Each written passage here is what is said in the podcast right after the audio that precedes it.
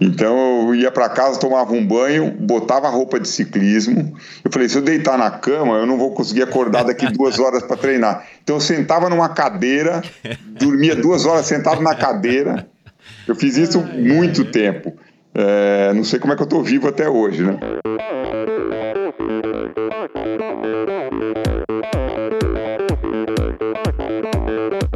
Olá pessoal, sou o Michel Bogli e este é o Endorfina Podcast Aqui você ouve minhas conversas com triatletas, ciclistas, corredores e nadadores. Pessoas interessantes que são, acima de tudo, movidas à endorfina.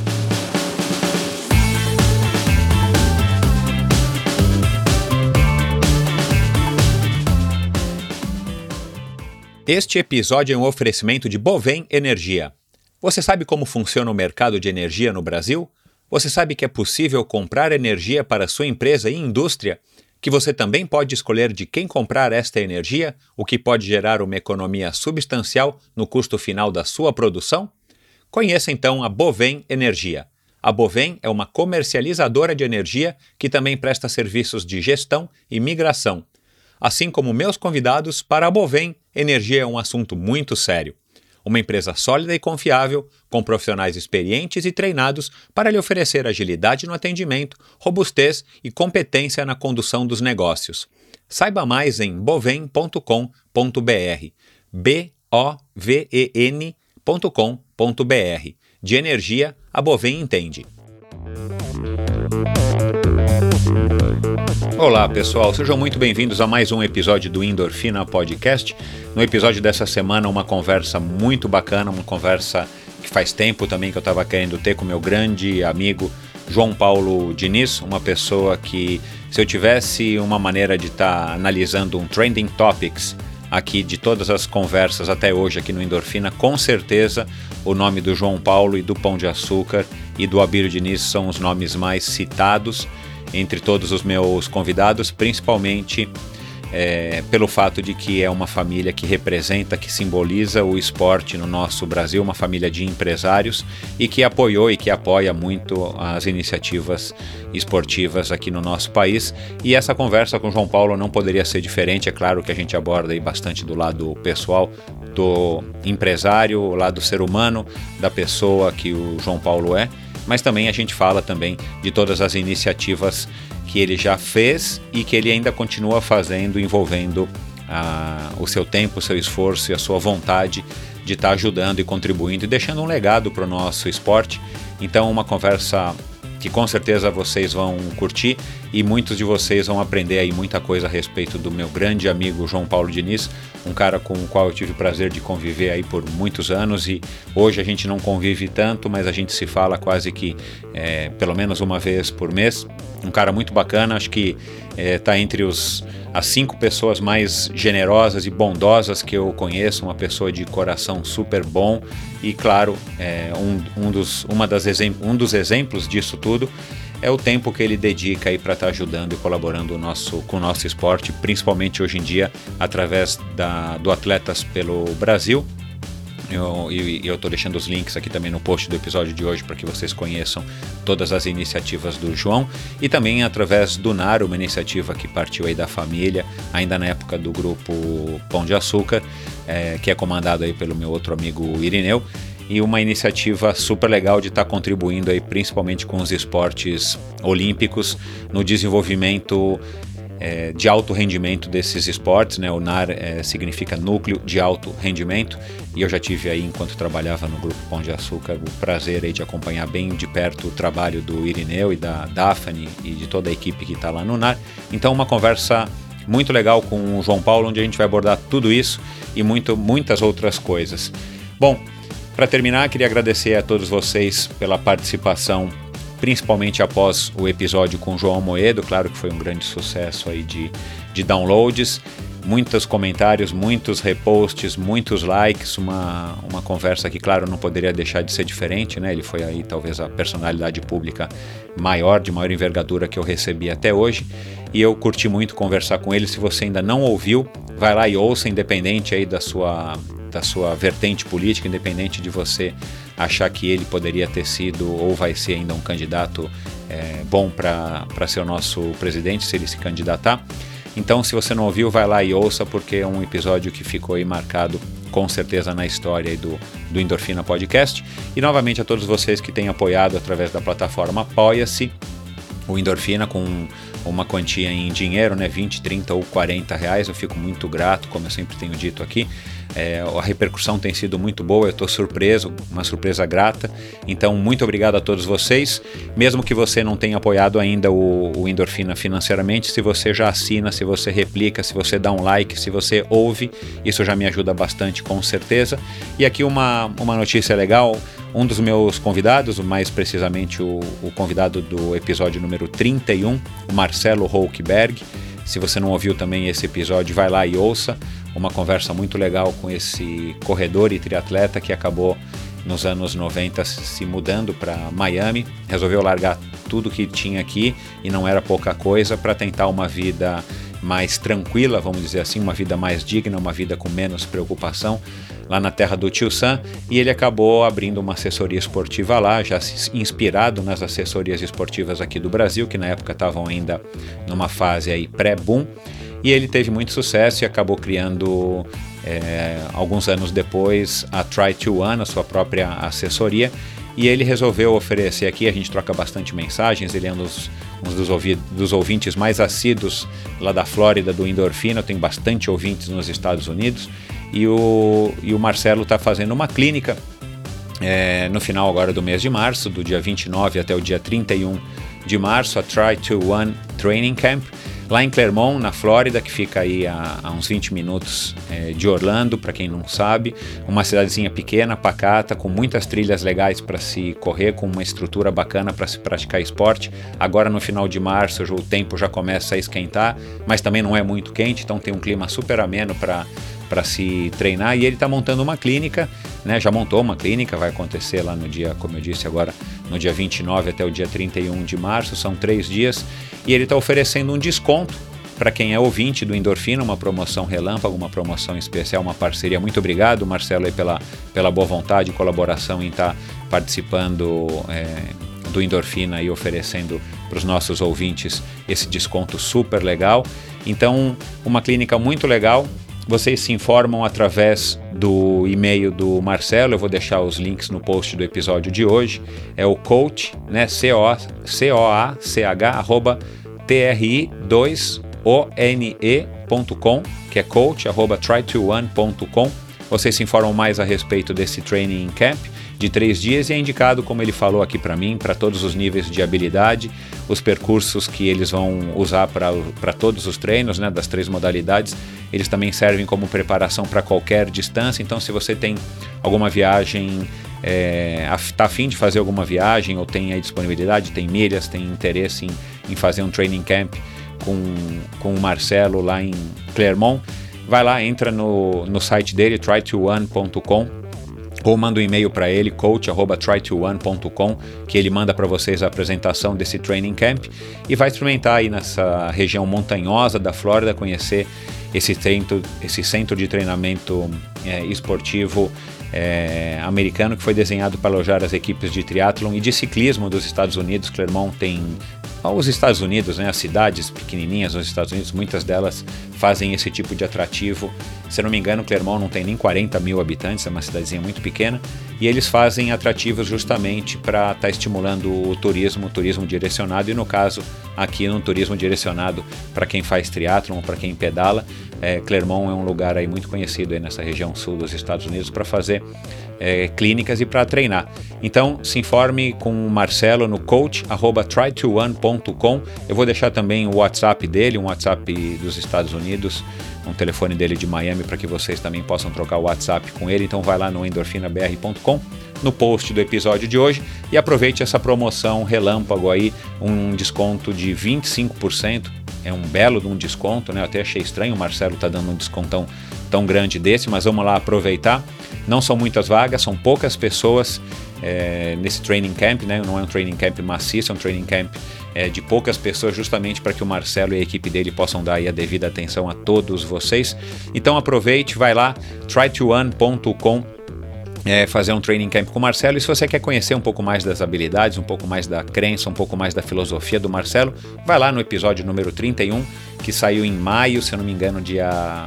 Deixa eu olhar aqui, dia, dia 6 de maio do ano passado, de 2018 para que você possa é, entender qual é o tipo de filosofia, o que pensa o Marcelo, um pensamento muito legal. Ele é um, ele é um cara que tem uma, uma filosofia bem sólida, uma crença bem sólida.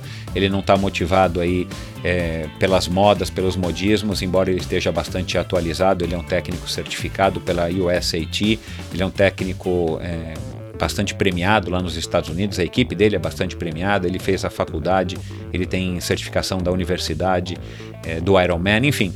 Você pode conhecer bastante sobre o trabalho dele ouvindo o Endorfina Podcast, episódio número 31, e entrando no site dele e procure ele no coach.try21.com para obter mais informações e entender aí como é que você faz para ter esse descontão de 25% nesse training camp da, training camp da Try21.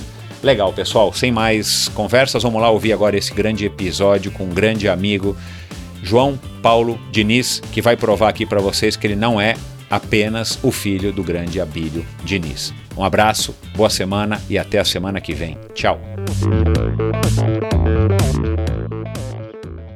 Meu convidado de hoje é uma figura pública que ostenta uma forte imagem ligada aos esportes e à vida saudável. Desde jovem, abraçou a causa levantada inicialmente pelo pai e não apenas usa o esporte como instrumento para manter sua saúde, como investe uma boa porção do seu tempo para contribuir com o desenvolvimento do nosso esporte em todas as modalidades usa muito bem sua fluência entre empresários e sua credibilidade perante a administração pública para buscar maneiras de deixar um legado para o nosso combalido esporte brasileiro. Esportivamente, já foi tão dedicado e aguerrido nos desafios que escolheu enfrentar que certa vez eu mesmo presenciei chegar à estafa física sobre a bicicleta. Criticado por alguns e invejado por muitos, João Paulo dos Santos Faleiros Diniz é um atleta de mão cheia e um sujeito do bem, que carrega nas costas o fardo de ser um dos herdeiros das maiores fortunas do país e já deixou bem claro que é muito mais do que o filho do Abílio Diniz. Oi, João, bem-vindo. Obrigado, Michel. É um prazer estar aqui com você e poder aí dar essa entrevista para você no Endorfina. Legal, cara. É, finalmente, aí depois de já, já deve fazer um ano que a gente está tentando agendar e não consegue, né? É mesmo, com certeza. Vamos lá, é, vamos começar aí por um lado, um lado que eu tenho curiosidade, ainda estava conversando hoje com um, um amigo. É, como é que é você nessa idade voltar ou, ou iniciar a, uma nova modalidade que é o skate, que você tem se dedicado bastante e você está com 56, né, João? Eu, 55, eu faço 56 55. esse ano. É. É, como é que ano. tem sido essa experiência aí de, de, de, se dedicar ao skate, um esporte, é, vamos dizer assim, pouco usual para quem, quem tem essa faixa etária e para quem praticou todos os outros esportes que você praticou, que são esportes de desempenho físico, né? Então, Michel, uh, o skate acho que é uma coisa que faz parte da minha vida, apesar de eu nunca ter praticado, faz parte da minha vida há muito tempo. É, eu sempre gostei de skate, mas nunca pratiquei. Uh, pra você ter uma ideia, eu, há 20 anos atrás, quase, há, uns, há 15 anos atrás, eu, eu fui na casa do Bob Burnquist, já conhecia ele desse tempo. Uh, eu, antes disso, eu já pensei em investir uh, em fazer uma pista de skate aqui em São Paulo. Então, é uma coisa que eu sempre, é um, é um esporte que eu sempre tive perto, sempre gostei. Uh, eu comecei assim, acho que por causa do meu filho mais novo, o Dudu, que começou a andar no Pinheiros, e eu falei, ah, putz, eu quero fazer uma coisa com ele diferente. E o skate, como outros esportes, é muito desafiador e é uma coisa que exige muito equilíbrio. Eu acho que o equilíbrio é uma coisa que a gente vai perdendo com a idade. Eu falei, pô, tá aí um negócio é. aí para eu para eu me empenhar e ver se eu consigo fazer. No começo eu não conseguia nem ficar em cima do skate, né? uh, eu não vou falar que eu estou andando bem, mas assim, eu já comecei a me divertir. Eu acho que eu, eu tenho uma característica no esporte que eu nunca, eu acho que eu fui o melhor em nada. Eu sempre fiz muitos, assim, sempre variei muito o tipo de esporte que eu fiz, sempre fiz várias coisas diferentes, mas eu nunca fui o melhor. Mas eu sempre me diverti com todos os esportes que eu fiz. Então, todos os esportes que eu fiz até hoje, uh, ah, para mim, o auge é eu estar tá conseguindo me divertir fazendo ele. E por isso que o esporte faz parte da minha vida, porque assim, o, o meu lazer é fazer esporte. Bacana. E ainda tendo o incentivo aí o Dudu para você estar tá, tá cada vez mais próximo dele, fazer um esporte ao lado dele, já é também um, um incentivo a mais, né? Um, você está na verdade também seguindo aí o, os passos da influência do teu pai, que sempre praticou esporte e estimulou vocês. Então você está repetindo a história numa coisa bacana para ele e para os outros, né?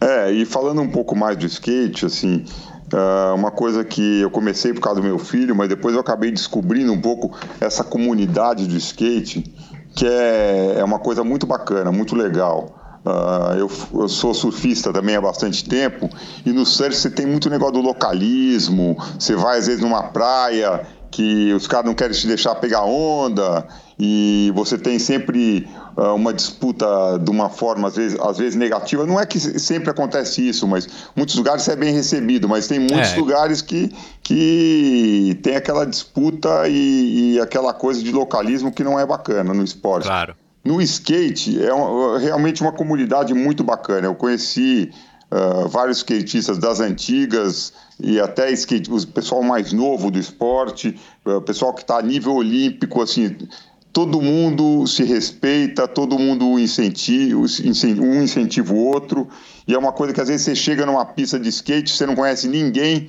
o cara vem lá falar com você, bate nas tuas costas, fala, pô, essa pista é assim, é assado, faz desse jeito, faz daquele jeito. É uma coisa que você não encontra muito nos outros esportes. É um, é um companheirismo um pouco diferente. Foi assim, eu, isso que me atraiu também muito no esporte.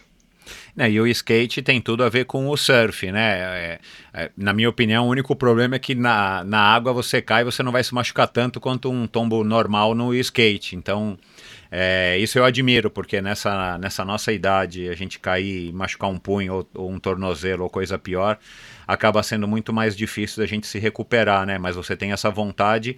E claro que aquilo que você falou, eu acho que faz total sentido, né? O, o, o equilíbrio que a gente vai perdendo com o passar dos anos, obviamente, pelas limitações de mobilidade que a gente vai adquirindo também, aquela. o, o o literal enferrujamento, né, que a gente vai que a gente vai passando com a medida dos anos, você consegue estar, tá, enfim, de alguma maneira tá tentando retardar esse processo com um esporte tão, é, enfim, de, de, que requer tanto equilíbrio quanto o skate. Agora, de todos os esportes que você já fez, a gente pode falar um pouco, né? Eu sei que né, você acabou de falar do, do surf, que te acompanha há tanto tempo, né? Tem os esportes de neve, tem o próprio triatlon, a, a corrida, a natação, o ciclismo. É, qual seria um único esporte que você, se você tivesse que escolher, um único esporte para se dedicar hoje, com a cabeça que você tem hoje, com o corpo que você tem hoje, é, qual esporte seria? Você consegue aí definir qual que, que mais te dá é, prazer, esse prazer que você busca através da prática dos esportes? Nossa, Michel, me, eu faço a pergunta quase sempre para mim. Eu não consigo definir, é muito difícil. Eu, uh, eu gosto de muita coisa, então Assim, tem horas que eu acho que não, que o, putz, o surf é o que mais me atrai. Tem horas que eu falo, não, putz, o triatlon, aquela adrenalina da prova, aquele, até, aquele sofrimento que né? aquele desgaste físico é uma coisa que você precisa, que eu gosto de sentir. Ou, é difícil, mesmo esportes de neve que eu adoro, não, é, é, difícil definir, não, não tenho. Às vezes você dá, vai dar uma pedalada, você sabe muito bem isso, vai dar uma pedalada sozinho num lugar maravilhoso e fica meio viajando assim. Também eu fiz isso ontem na minha fazenda, por exemplo, andando de mountain bike. É uma coisa muito legal. Não, eu não consigo ainda definir um esporte. Tá bom. E vindo de uma família, né, de esportistas, né, teu pai, teus tios, enfim, você tem uma história aí já desde cedo com, com os esportes, né, teu pai foi, é um multiesportista. É, você, você se recorda como é que foi essa tua, essa tua apresentação aos esportes? Teve alguma, teve algum dia que teu pai e teus tios te levaram para, sei lá, assistir uma competição de motonáutica e você ficou vidrado ou jogar futebol, que eu sei que teu pai é fã? É, teve algum momento assim que você se recorda, tipo um momento mais, mais, mais remoto que você teve um contato com o esporte e, e viu aquilo assim de uma maneira especial? Então, é, meu pai sempre foi esportista. Uh, ele não fazia muitos esportes que eu comecei a fazer. Uh, eu acho que eu comecei no esporte, Michel, foi no nosso clube lá no Pinheiros, uh, fazendo CAD lá, a escolinha, que você faz uma iniciação esportiva, né? Que você aprende um pouco de cada é. esporte. E eu lembro que meu pai me incentivava muito para tentar fazer um pouco de tudo nos esportes. No começo, como tudo, assim, que você tem um pouco de cobrança, eu não era um apaixonado por esporte. Eu fazia muito para agradar meu pai e para uh, por curiosidade, mas assim, eu começava um, largava, passava para outro. Uh, e o Pinheiro sempre foi tinha muita cobrança, né, de todos os esportes, desde a natação até basquete, judô, tudo que eu fiz lá, você sentia, você se acabava se cobrando muito, e é uma coisa que eu que eu fazia, mas ainda sem muito prazer. Aí, acho que com uns 14 anos que eu comecei realmente a, a gostar de começar a correr, começar a pedalar um pouquinho. Uh, gostei um pouco mais da natação, então acho que foi uma coisa que uh, meu pai deu aquele impulso no começo, uh, de cobrança até, né, para queria ver o filho se exercitando, mas depois acho que eu fui pegar gosto mesmo com os 14 anos. Legal. E quando é que entrou o triatlon na tua vida? Você já, eu imagino que você já devia correr e, e nadar por causa do clube, né? Mas quando é que entrou o triatlon e a bicicleta? Então, é, o triatlon, quando assim, quando eu comecei, a primeira prova foi o circuito CIA de triatlon em é, 1986, que eram três etapas. Eu fui começar, eu fui fazer a segunda etapa lá é um esporte, o triatlo é um esporte que estava começando no Brasil, né? Aquela curiosidade de saber, putz, que esporte que é esse que você faz três coisas ao mesmo tempo? Então, naquela época eu comecei muito por curiosidade. Eh, eu namorava uma menina que também que era super esportista e a gente decidiu, não, vamos fazer essa prova de, de Belo Horizonte, que era a segunda etapa desse campeonato, vamos fazer junto essa prova. Na Lagoa e, dos Ingleses. É, a gente treinou para essa prova e foi fazer e aí eu fiquei em segundo lugar na, na categoria estreante e ela ficou em segundo lugar na categoria estreante feminino. Então isso acabou dando um gás pra gente, a gente começou a treinar mais e aí foi aí que começou. E você ficou sabendo da prova lá no clube, no, no, no mural de avisos, lá no, através de um cartaz? Como é que você ficou sabendo? Você lembra? Putz, Michel, acho que foi na academia. Na verdade, nessa época eu fazia clube, mas eu já fazia alguma academia. Eu fui algum pessoal da academia que me falou. Entendi. Legal. E como, é, e como é que foi essa sensação de cruzarinha de chegada no primeiro triatlon? Você tem uma memória aí sobre aquele momento que você está quase chegando, né? Provavelmente você participou de um short, né? Uhum. Que hoje é conhecido como sprint lá, ou, ou foi direto um olímpico. Mas como é que foi essa sensação de você terminar uma prova que, obviamente, eu imagino que você terminou cansado? Nossa, muito cansado, né? Sendo uma primeira prova, você nunca sabe dosar né, uh, o seu ritmo. Então, isso aconteceu também na primeira Ironman, na primeira maratona. Sempre a primeira prova, você vai lá para ver o que vai acontecer. Então, fiquei, primeiro, muito feliz de ter terminado uma prova tão diferente e mais feliz ainda com o resultado de ter conseguido ficar em segundo lugar. E você lembra o que, que você treinou de bicicleta? Como é, onde é que você foi procurar a orientação? Ou você só pedalou na bicicleta ergométrica? Como é que foi esse teu contato com a bicicleta? Putz, Michel, nessa época nem, nem ergométrica a gente pedalava, né? Acho que eu não lembro. Eu, eu, lembro que eu tinha uma bicicleta minha, a gente treinava em rua, em estrada, eh, um pouco, e natação no clube. E corrida também fazia, fazia um pouco de pista, não tinha, assim, não tinha uma orientação ainda, né? E não tinha ainda uh, essas assessorias esportivas. Então, uh, era meio no chute, né? Se eu sabia alguém que já fez uma prova assim, como é que o cara treinou, você ia lá e tentava fazer meio parecido. Lá no clube você chegou a pegar orientação com o Danilo? Você lembra do Danilo, aquele magrinho de óculos?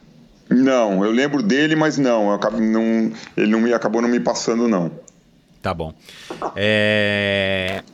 Como é que foi assim? Como é que você é, conta aí ou resume a tua trajetória no triatlon? Você curtiu? Você voltou a participar de outras provas? E claro, você chegou a fazer e depois através do Pão de Açúcar a patrocinar, né, as provas do Dia Madruga, circuito de triatlon do Pão de Açúcar. É o que que assim, qual foi a tua trajetória no triatlon e o que que te atraía no triatlon, você podendo, né, enfim, jovem ainda podendo participar de outras modalidades completamente diferentes do que o triatlon. Por que, por que, que eu faço essa pergunta? Porque o triatlon, é, eu também adoro, enfim, a gente é suspeito para falar, mas se você for racionalizar, né, para quem está nos ouvindo aqui e não, e não pratica o triatlon, é um esporte de três modalidades que você basicamente tem que sofrer, que eu acho que é bem diferente de um skate ou de um surf, por exemplo, ou mesmo do futebol.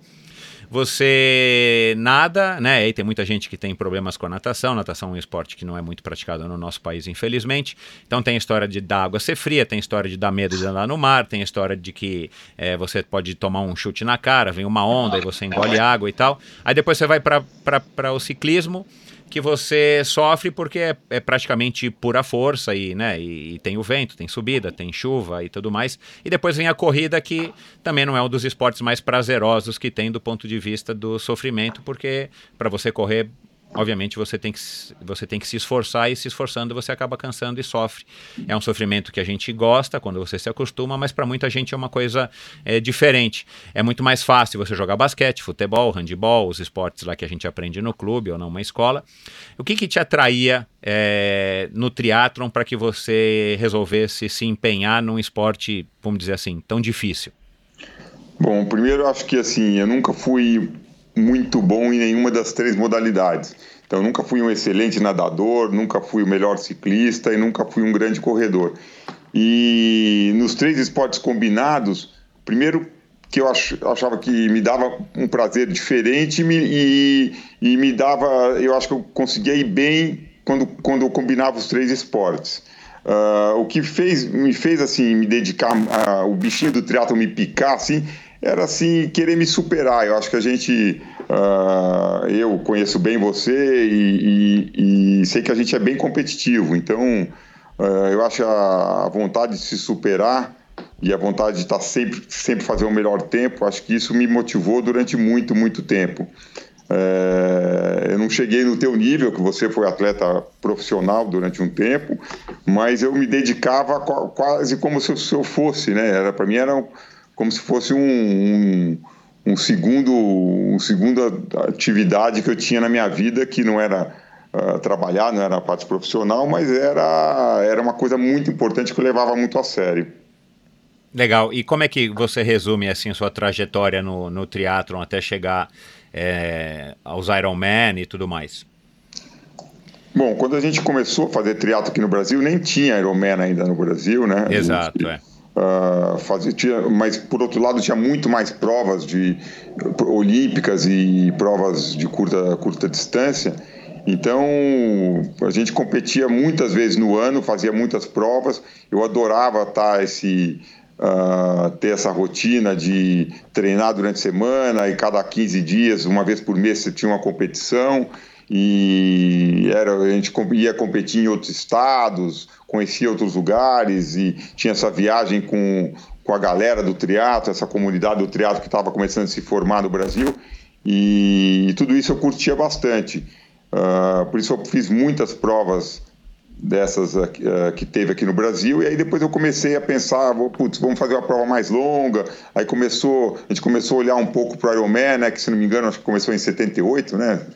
Isso, no, no Havaí foi 78. 78, a gente já começou, putz, aquela prova do Havaí, não sei o quê. E aí começaram a ter provas de mais longa distância, e aí a gente foi se animando. E aí, por, também, junto com isso, o meu lado empresário começou a querer se envolver para ajudar o esporte. E então aí eu comecei a ver quem eram os melhores, o que a gente podia fazer para ajudar, Uh, até me envolvi com, com o Dia Madruga no começo para trazer essas provas de longa distância para o Brasil, né? E também me envolver com os atletas de ponta para tentar aí de alguma forma poder ajudar. Então acho que teve esses dois lados, acabou se misturando, né? É, o, foi, foi a tua primeira, é, vamos dizer assim, a tua primeira empreitada para incentivar os esportes foi através do triatlon ou você já tinha feito, é, ou pessoalmente ou através do Pão de Açúcar, algo antes do triatlon? Não, acho que o triatlon foi o primeiro esporte que eu comecei a me envolver uh, nessa parte de patrocínio, né, de, de ajuda de atletas e, e também uh, começar a fazer os grandes eventos, né? Ah, legal. É, e claro, eu imagino que tua mãe, teu pai sempre te apoiaram aí, enfim, qualquer modalidade, não só você, mas todos os teus irmãos que, que vocês escolhessem praticar, né? É, na verdade, Michel, meu pai, é, ele sempre trabalhou muito, né? Então, ele nunca me acompanhou muito de perto nos meus esportes, no, no triatlon, uh, principalmente no começo. Depois de um tempo que eu comecei a fazer essas, comecei a ficar mais apaixonado aí pelas provas, ele falou, putz, negócio de triatlo aí vou tentar fazer. Ele até, até fez algumas provas, eu incentivei ele a nadar, ele nunca tinha nadado, ele começou a nadar, começou a gostar da natação. Uh, e começou também a pensar mais nos esportes aeróbicos, é uma, uma coisa que ele não fazia, né? Ele tinha feito é, luta, tinha feito boxe durante muito tempo e tinha feito esportes de motor, né? Ele fez motonáutica muito tempo, é, correu de carro durante muito tempo também, mas esses esportes aeróbicos ele não fazia. E aí quando ele viu eu começando a treinar muito sério para essas coisas, ele começou a pensar, pô, de repente vou fazer um triatlo. Então eu acabei levando ele um pouco para esse lado do triatlo. Aí ele começou a ver um pouco mais essas provas. E aí depois que eu fiz a primeira maratona, ele se animou e do, acho que dois, três anos depois ele acabou correndo também. Legal. É, como é que você. Hoje, claro que você está com uma rotina bem mais tranquila com relação aos esportes, né? Enfim, a gente, a gente se fala aí bastante. E a gente está mais light com relação a isso, né? Até por conta da, da, das prioridades na vida. Mas como é que você conseguia conciliar, né? Que sempre foi uma coisa que é, eu percebi, as pessoas que estavam conosco sempre percebiam que você tinha que se desdobrar para estar tá dividindo aí isso que você acabou de falar tão bem, essas duas vidas, entre aspas, né? A vida de, de empresário super atarefado e tal, e, e de atleta que, que, que, que não queria ser profissional, mas que você se dedicava praticamente como se fosse um profissional, porque você, como eu disse na introdução, você é um cara super dedicado e aguerrido, você não entra para brincar. Como é que você conseguia administrar é, os seus compromissos e, e a rotina pesada com os treinos pesados também? Bom, eu descobri há alguns anos atrás que eu, que eu sempre fui hiperativo, né? Esse termo é recente, né? Mas eu acho que eu sou hiperativo desde pequeno, então eu sempre quis fazer 500 milhões de coisas ao mesmo tempo. É, com certeza, acho que principalmente na, na, na juventude, na adolescência, aí que eu comecei a treinar, comecei a fazer prova, uh, e comecei também a trabalhar, né? Eu estava uh, ainda na faculdade, estava fazendo a Getúlio Vargas, eu comecei, comecei a estagiar, e até um pouco antes de eu começar a estagiar no Pão de Açúcar, então eu estava fazendo muita coisa, tinha que estudar, tinha que, que começar a estagiar, começar a trabalhar e queria competir. Então, realmente, sobrava pouco tempo para dormir, né? não tinha muito tempo para descansar. Uh, e para completar, depois eu ainda me envolvi com a noite, fui dono de boate, então uh, acabou juntando. Cara, com... são acabou... três atividades completamente antagônicas, né? Totalmente, Michel. Eu lembro de. Tinha dias que eu saía da boate, que eu era um dos donos eu ia para casa, tomava um banho, né? Porque saía naquela época podia fumar em tudo quanto é lugar, saía com aquele cheiro de cigarro. Eu nunca fumei, nunca nessa época também nunca bebi. Hoje tomo vinho de vez em quando, mas muito pouco, mas assim, eu nunca nunca bebi. Então eu ia para casa, tomava um banho, botava a roupa de ciclismo. Eu falei: se eu deitar na cama, eu não vou conseguir acordar daqui duas horas para treinar. Então eu sentava numa cadeira, dormia duas horas sentado na cadeira. Eu fiz isso ai, muito ai, tempo. É, não sei como é que eu estou vivo até hoje, né? Então, mas, é, era, uma, era uma das coisas que não só eu fazia, que eu sei que você fazia também. A gente acordava às quatro e meia da manhã para pegar a Bandeirantes, fazer 100 quilômetros numa terça e numa quinta e voltar para trabalhar. Eram outros tempos, né? Mas Meu eu acho Deus que, assim, eu acho que também com o tempo, uh, até pesquisando e vendo muita coisa que a gente conhece hoje sobre esporte e, e sobre qualidade de vida, a gente percebeu que o que a gente fez não é o mais saudável, né? Uh, o esporte de longa duração durante muito tempo da vida e o treino desgastante durante muito tempo, é, ele acaba brigando com a longevidade, né? Você não consegue ter uma vida longa boa se você estressou demais seu corpo. Então eu comecei a perceber isso é, estudando e pesquisando isso um pouco mais de 10 anos atrás, e aí eu tirei um pouco o pé. Hoje em dia eu continuo fazendo bastante coisa, mas não como a gente fazia antes, né? Que a gente praticamente não dormia. Uh, eu hoje sei que o sono é muito importante, dependo muito do sono para treinar bem, e graças a Deus durmo bem, eu consigo. Uh, carregar minhas baterias aí com, o sono que eu tenho hoje, que é muito bom, e consigo continuar treinando. Mas realmente a quantidade de provas que eu fiz de longa duração, eu acho que acaba desgastando demais. E da onde que você acha que você herdou esse essa, essa condição de estar tá, é, treinando como você treinava e dormindo pouco? É, pelo que me consta, né? Você sempre se alimentou de uma maneira assim light, não no sentido da, das calorias obrigatoriamente, né? Apesar da sua preocupação constante com a saúde, mas assim, você nunca foi um cara que devorou dois pratos de macarrão antes de, de dormir para acordar no dia seguinte carregado de energia. E, e, e aí essa coisa que você mencionou, que eu acho que isso é uma, é uma máxima, e hoje em dia a gente sabe muito bem disso, as vantagens que a gente tem por não fumar e não beber, mesmo que você passe a noite em claro, acordado e tenha que dormir pouco para acordar cedo e treinar, eu acho que isso é uma grande vantagem. Mas você herdou isso, você acha do teu pai, ou teu pai não é assim de dormir cedo, ou tua mãe de, dur de dormir pouco, ou tua mãe de dormir pouco, os teus tios, teus avós, eu não sei. Porque, cara, é uma característica que ao mesmo tempo, quando a gente é jovem, é legal, você não precisa dormir muito, né? Então você consegue ter um dia que você aproveita mais as coisas, ainda mais sendo hiperativo. É, mas a gente sabe que não faz bem e, tem pessoas que dormem mais, necessitam, e tem pessoas que dormem menos. É, na tua família tem outros casos, por exemplo, o teu irmão, é, conseguem, conseguiam pelo menos ficar sem dormir e ter um, um, um, dia normal? Não, Michel, assim, eu acho que eu era o único que fazia essa loucura. E acho que eu sou ao contrário do que todo mundo fala. Falo que Uh, quando você é jovem, você tem muito sono, você vai ficando mais velho, vai ficando com. vai dormindo menos. Eu sou o contrário, eu durmo. Eu preciso hoje de 8 horas de sono. E, quando eu era mais moleque, eu não precisava. Acho que uh, é um pouco disso. Uh, eu acho que é muito do. assim, de você determinar o que você está afim de fazer. Acho que o, a tua vontade te, te move muito, né? Sem dúvida nenhuma. Eu, eu tô igualzinho. Hoje em dia é, eu tô na minha fase com quase 50 anos, onde eu, é a fase na minha vida que eu mais estou precisando dormir. E eu já adotei uma, uma regra assim: se eu durmo mal, eu não vou acordar cedo para fazer esporte. Primeiro, porque eu não preciso, e depois, porque eu sei que meu rendimento vai ser sofrível.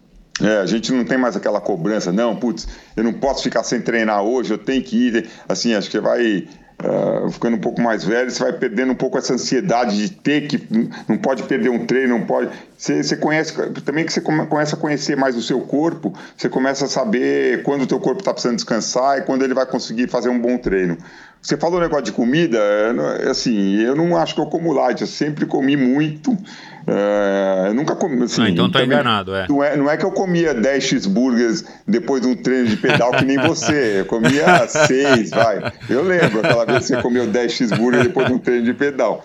Eu comi um 6 só. Mas assim, eu nunca fui de comer muito light. É lógico que a gente aprendeu nesses últimos anos a importância né, da alimentação saudável. Uh, cada vez mais a gente vai tentando comer uh, coisas saudáveis. Eu não sou, acho que nem um pouco uh, bitolado com isso, eu como de tudo, mas eu dou prioridade para coisa saudável, uh, embora como de tudo. Legal. É, não, na minha opinião, na minha opinião, na minha, na minha impressão, eu sempre achei que você é um cara que, pelo menos as vezes que a gente fez refeições juntos, eu sempre vejo você comendo assim pouca quantidade e, e, e pouco calórico, né? Mas tá, tá certo, falando de, gente... no nosso almoço recente, então, né? Porque se a gente pensar no passado. É, então, é, é, verdade, eu também não tenho uma, uma memória assim. É, né, eu vou, vou, eu vou fazer aqui uma, uma, uma constatação, e eu acho que você não, não tem como negar isso, mas, cara, naquela época, né, você ainda não tinha casado, né, era uma outra fase, gente, todo, todos éramos jovens, enfim, energia para burro e tal. Como é que você conseguiu, né, dono da, né, na época era uma das boates, ou foi pelo menos a, a casa noturna, né, acho que na época não era mais boate, né, que se falava, a casa noturna mais famosa que tinha aqui em São Paulo e tal, né, e você com uma, um roteiro de festas, que eu sei que você era convidado para 1.553 milhões de festas e vários compromissos é, sociais e é, empresariais também, enfim. Como é que você conseguia, e sem falar que você era um, acho que você recebeu uma época aí o título de o solteiro mais cobiçado do Brasil, é, como é que você conseguia manter essa disciplina de não beber, né, fumar tudo bem, que fumar acaba sendo mais um vício mesmo, mas a bebida é uma coisa que é um vício, mas é muito mais comum, muito mais socialmente aceito, e é raríssimo, né, a gente encontra muito mais gente que não fuma do que gente que não bebe. Aí você é jovem, com, enfim, com todas as possibilidades e festas e, e oportunidades, é, você se manter disciplinado para passar a noite numa boate sem beber, né, é, e ainda dormindo sentado e acordar no dia seguinte para treinar sem furar um treino, porque eu lembro que você não furava, com raríssimas exceções. É, como é que, de onde que veio essa disciplina? Como é que você aprendeu a ter essa disciplina? Eu acho que isso aí, é, assim, eu, eu me acho, eu acho que eu sempre fui uma pessoa muito disciplinada e determinada, mas acho que isso aí você não aprende muito. Isso aí, uh, eu acho que meu, eu aprendi com, com meus pais. Acho que você, é o exemplo, né? Você acaba. Não é uma coisa que você herda, mas você aprende com o exemplo, né? Eu acho que eu via meu pai, a determinação que ele tinha com tudo que ele fazia, uh, minha mãe também. Então, acho que é uma coisa que você acaba uh, fazendo igual, né? Meio copiando. Uh, eu, assim, bebida, por exemplo, é uma coisa que nunca me fez falta. Então, eu ia na noite, eu me divertia mesmo, do mesmo jeito sem beber. Então, é uma coisa que não me, não me fazia falta. As festas realmente uh, eram legais, assim, eu, eu, acho que quando, é, quando eu estava perto de uma competição, é, porque também eu, eu, gostava de fazer ciclos, assim, eu, eu sempre gostava de, assim, acho que eu gostava de treinar, mas eu gostava de treinar sempre com um objetivo. O ano que vem eu vou fazer essa, essa e essa prova. Então, eu sempre treinava visando aquele objetivo. Quando passava a prova, eu me dava uma, uma semana, duas semanas aí para ter uma vida um pouco mais ágil. Mas eu me lembro de ter aberto mão de muitas e muitas festas que eu queria ir numa sexta-feira à noite, sabia que sábado de manhã você ia estar batendo na minha porta lá para a gente pedalar às seis da manhã, cinco e meia, e a gente ia fazer um pedal de cinco, seis horas forte. Eu falei, não, eu não vou na festa sexta-feira, eu vou tá bem, vou dormir cedo, porque amanhã cedo eu vou treinar com todo mundo, eu não quero, não quero perder esse treino. Então, eu, assim, festas realmente, eu acho que eu fui em muitas, mas eu deixei de ir em muitas pensando na competição. Legal. Ô, João, e a tua relação com a corrida, né? O, eu acho que o ciclismo acabou sendo aí a tua modalidade de é, dentro do triatlo a modalidade que você teve mais destaque, como você já falou, a natação nunca foi teu forte, mas você chegou a correr é, bem, né? Não, não foi um exímio corredor, mas você chegou a fazer maratonas em tempos bons e você teve é, a oportunidade de correr maratonas aí ao redor do mundo, né? Uma época, principalmente por conta aí, acho que da, da do ambiente que havia no, no Pão de Açúcar, você chegou a participar de diversas maratonas ao redor do mundo.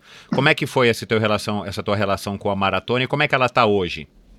Então, é, então a corrida, Michel, uh, eu acho que eu sempre, sempre briguei muito com a corrida. Eu, eu acho que eu sou um cara pesado, eu nunca fui veloz, então Uh, eu sempre briguei muito para conseguir ter velocidade na corrida. Mas como eu te falei, assim, o que me dá prazer está valendo a pena. Então a corrida estava me dando prazer. Uh, fazer essas provas de maratona, uh, principalmente em, em, outros lugares do mundo, o programa é uma coisa que sempre me atraiu muito. Esse programa, puta, vou viajar para Nova York, vou viajar para Paris, vou para Londres, vou para Chicago, vou correr uma maratona, vou fazer um. Pro... Eu acho que isso aí sempre me, me atraiu muito. Então, uh, tinha essa expectativa, putz, estou três meses da prova, vou treinar. Mesmo eu não fazendo grandes tempos, acho que o meu melhor tempo foi em Chicago, que eu fiz 3 horas e 20, não é um tempo bom, é um tempo razoável mas assim todas as maratonas que eu fiz me sempre me deram muito prazer. Então por isso que eu continuei fazendo fiz tantas porque é uma, é, o programa me dava me dava bastante prazer. Mas eu acho que eu sempre briguei muito com a corrida sempre tive muita dificuldade na corrida. É, a natação é uma coisa que eu nunca fui muito bom mas para você ter uma ideia por exemplo hoje nas provas de triatlon que eu faço hoje pegando a relação entre corrida é, bicicleta e natação a natação foi o que eu menos perdi velocidade eu consigo ah, curioso, fazer, cara, é, eu consigo legal. manter mais velocidade. Assim, o meu tempo de natação de 20 anos atrás mudou pouco para o tempo de hoje. Uh, embora eu tenha, tenha, tenha sido um bom ciclista, eu acho que na bike a força da perna uma hora vai embora, entendeu? Então eu acho que eu, eu continuo fazendo provas de bicicleta, mas a força, a, a explosão da bicicleta eu perdi. Legal. E quantas vezes você correu Kona, João? Duas? Uma, 96. A história de Kona é legal. Eu, nós temos um amigo em comum, um grande amigo nosso, o Maurício Ramos, né, o índio, e ele, naquela época, a gente não tinha que fazer qualifying para a Kona, era só se inscrever, ir lá e fazer a prova. Ele, em 95, ele se inscreveu, treinou o ano inteiro e falou: Putz, vou lá em outubro, vou fazer uh, o Ironman de, do Havaí. Eu falei: Índio, eu vou lá, ficar na linha de chegada, vou te entregar a bandeira do Brasil e quero ver você fazer essa prova. Aí foi um ano que, que a gente estava treinando muito ciclismo, não sei se você lembra, mas uh, a gente estava treinando para o Race Across America, que foi o nosso primeiro Race Across America. Então eu falei, não, não dá para tentar fazer Race Across America e Ironman no mesmo ano. Eu vou, vou lá levar a bandeira para o Índio. E fui lá para Kona, assisti a prova, me apaixonei. Vi ele terminar a prova, levei a bandeira para ele nos metros finais, lá ele terminou e falei, Índio, o ano que vem pode escrever que eu vou vir fazer essa prova. E aí foi o que eu fiz. No, no ano seguinte, em 96, eu fui para Kona fazer meu primeiro Ironman, né? Fui estrear em Kona e o Índio estava lá para me dar a bandeira também na, na linha de chegada. Foi bem bacana. Legal. Foi nessa prova que o João Almeida foi assistir, né? É, acho que ele estava lá também, foi assistir.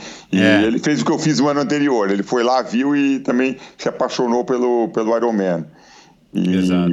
essa prova tem uma coisa em, em, em, trágica e engraçada, vai, que uh, eu nunca tinha feito Ironman e, né, como eu te falei, na primeira prova você nunca sabe, você nunca consegue dosar exatamente o teu ritmo e todo mundo sabe que o Havaí é um forno, né? A prova termina a corrida naquele calor impressionante e eu sempre perco muito líquido. Então, eu, quando eu terminei a prova de Kona, uh, eu lembro de eu subindo no pódio e de repente eu apaguei. Aí eu, eu soube depois que eu tive, eu soube depois que eu tive convulsão, que eu comecei a enrolar a língua. Uau, eu não me recordava é, é. disso, é. cara. Eu tive convulsão porque, não sei se vocês sabem, mas se você perder 10% do teu peso corporal de líquido, você morre. Então, isso, eu devo ter é. perdido próximo a isso, eu devo ter perdido muito líquido durante a prova, né? Apesar de estar tomando sempre, mas se eu desidratei demais, eu entrei em convulsão e eu lembro que me levaram para uma tenda e, sei lá, depois da meia-noite, tinha acabado a prova, uma hora da manhã, eles me liberaram. Eu fiquei, sei lá quantas horas tomando soro lá. Caraca, que e experiência, não, É, foi uma experiência boa. Eu não sei o que, que os caras me deram lá naquele soro, mas eu sei que no dia seguinte eu acordei, segunda-feira, eu tava zero. Parecia que eu não tinha feito nada. Falei, não é Uau. possível, eu fiz o Ironman, tive convulsão, dormi, tô zero. Aí fiquei lá no Havaí segunda, terça, quarta, na quinta-feira era meu voo para Nova York. Cheguei em Nova York no fim do dia, eu saí do Havaí, estava um mau calor, cheguei em Nova York. Não, desculpa, meu voo foi na quarta-feira. Saí na quarta-feira, fui para Nova York. Cheguei em Nova York, uh, no fim do dia, aquele friozinho de Nova York, né? Devia estar menos de 10 graus. Aí eu acordei quinta de manhã e falei, puta, eu tô tão bem, faz quatro dias que eu fiz o Ironman, vou dar uma trotadinha, vou dar uma trotadinha no parque. Fui no Central Park, corri meia horinha, falei, puta, eu tô ótimo. Nem, nem, nem parece que eu fiz o Ironman há quatro dias.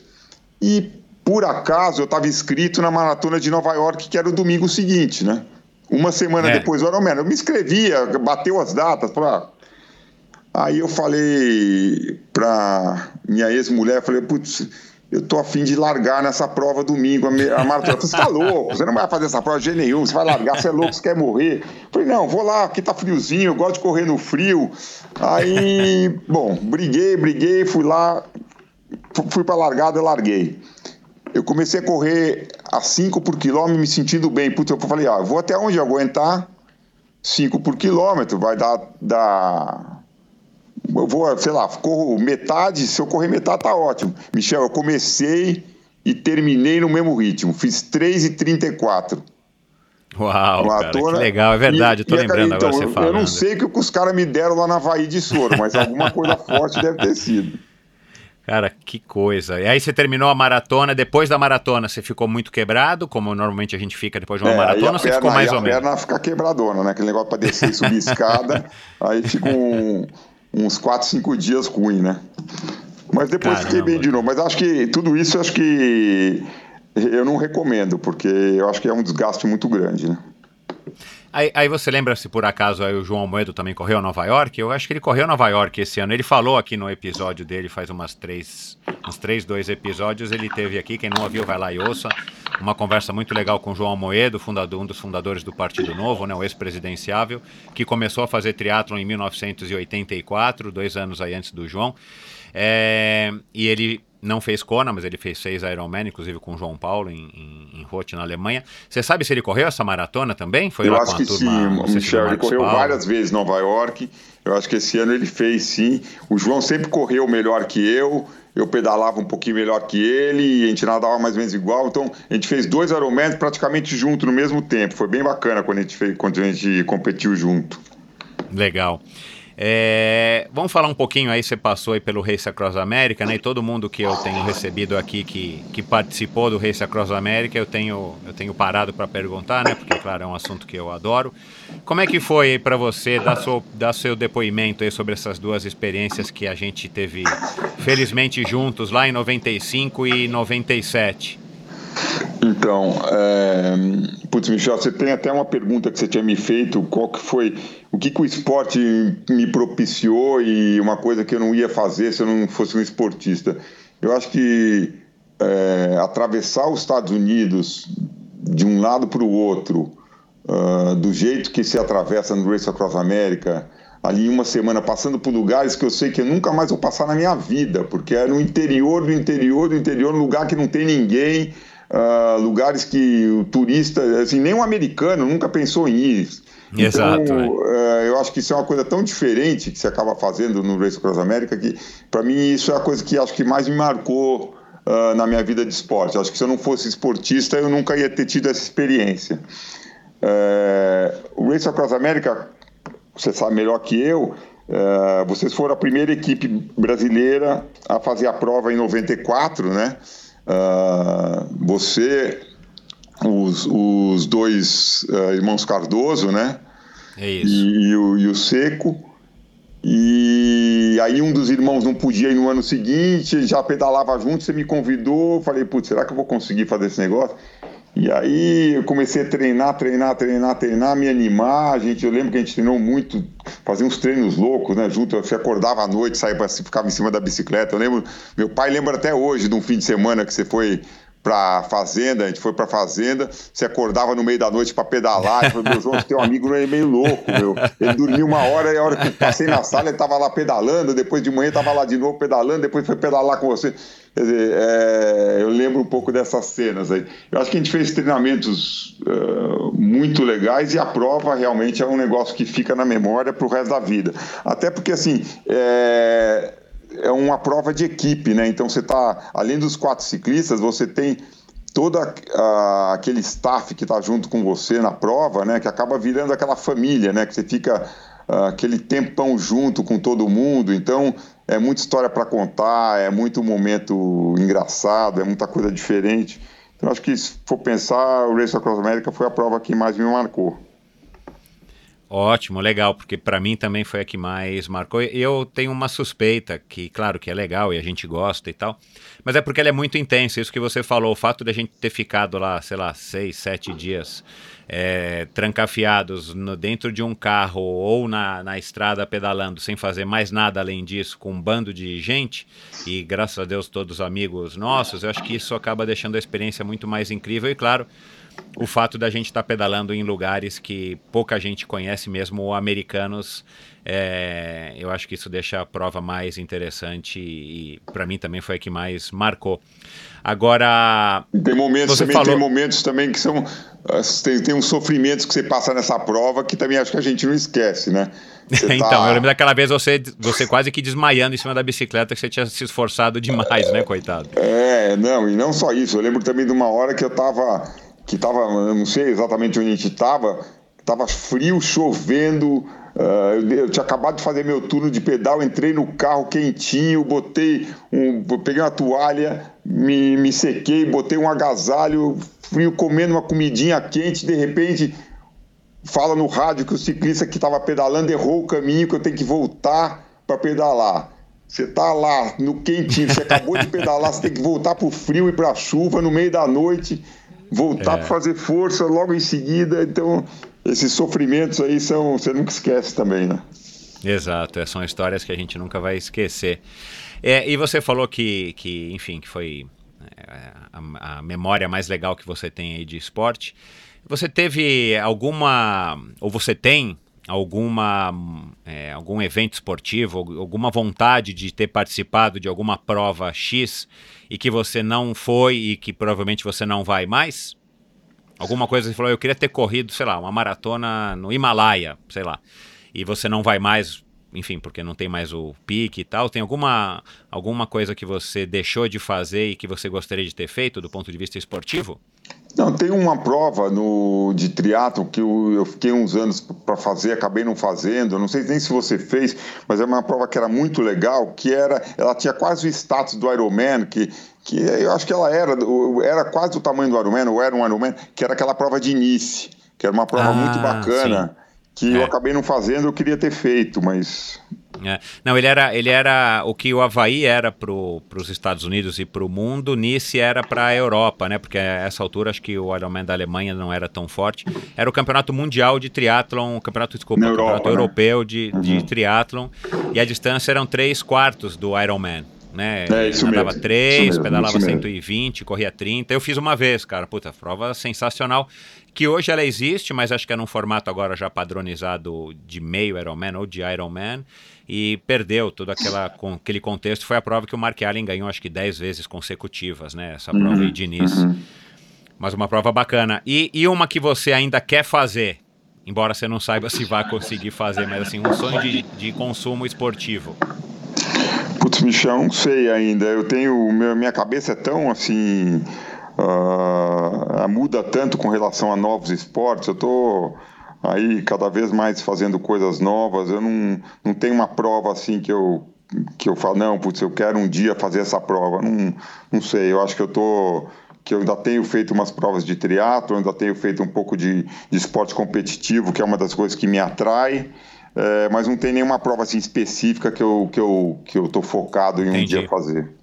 E nem, e nem no surf, por exemplo, né? Eu sei que você viaja de vez em quando para surfar umas ondas legais e tal, eu não entendo quase nada do surf, mas tem algum lugar que você fala assim, pô, ainda eu quero surfar a onda X ou quero surfar no lugar Y? Ah, é o surf. Putz, as, as, viagens de surf são sempre muito bacanas. Acho que uh, o surf aqui no Brasil é gostoso, mas como a onda no Brasil é sempre muito inconstante, você, quando faz uma viagem de surf, você sabe que você vai, vai, vai pegar boas ondas.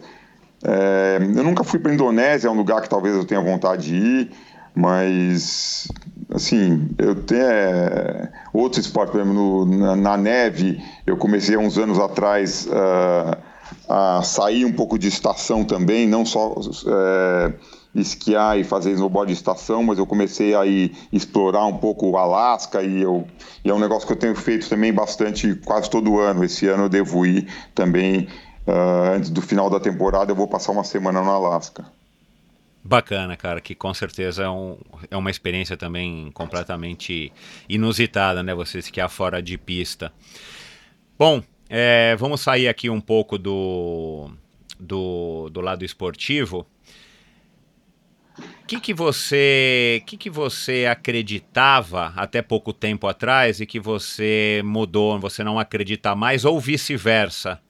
Assim, o que, que você pode citar? Porque eu sei que você e, e, teu pai, tua família de modo geral, são bem ligados a esse lado é, da saúde esportivo e tal, e vocês pesquisam muito, vocês, vocês têm acesso a muita informação, então sempre buscando é, isso, é, não só em conjunto lá com, com o Irineu Nunar, enfim, né, uma busca também, um, acho que é uma, caracter, uma característica que vocês têm um espírito meio irrequieto de estar tá sempre buscando mais informações e hoje em dia a gente está num, num, mundo que a gente nunca viu antes, né, com acesso à informação de uma maneira super democrática.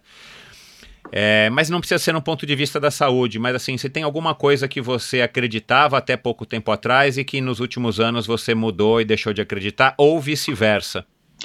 Bom, eu acho que uh, uma coisa assim importante é que a gente é de uma geração que uh, no esporte a gente fazia quanto mais era melhor. Então eu lembro que tinha épocas que eu corria sete dias por semana. Corria sete dias por semana, não importa se eu estava pedalando um dia ou outro. Ah, o dia que eu pedalei mais, eu, eu dei um trotinho no final da tarde, mas você fazia cada vez mais. Então, assim, dosar a quantidade de atividade física é uma coisa que eu aprendi que é, hoje em dia é muito mais recomendado, né?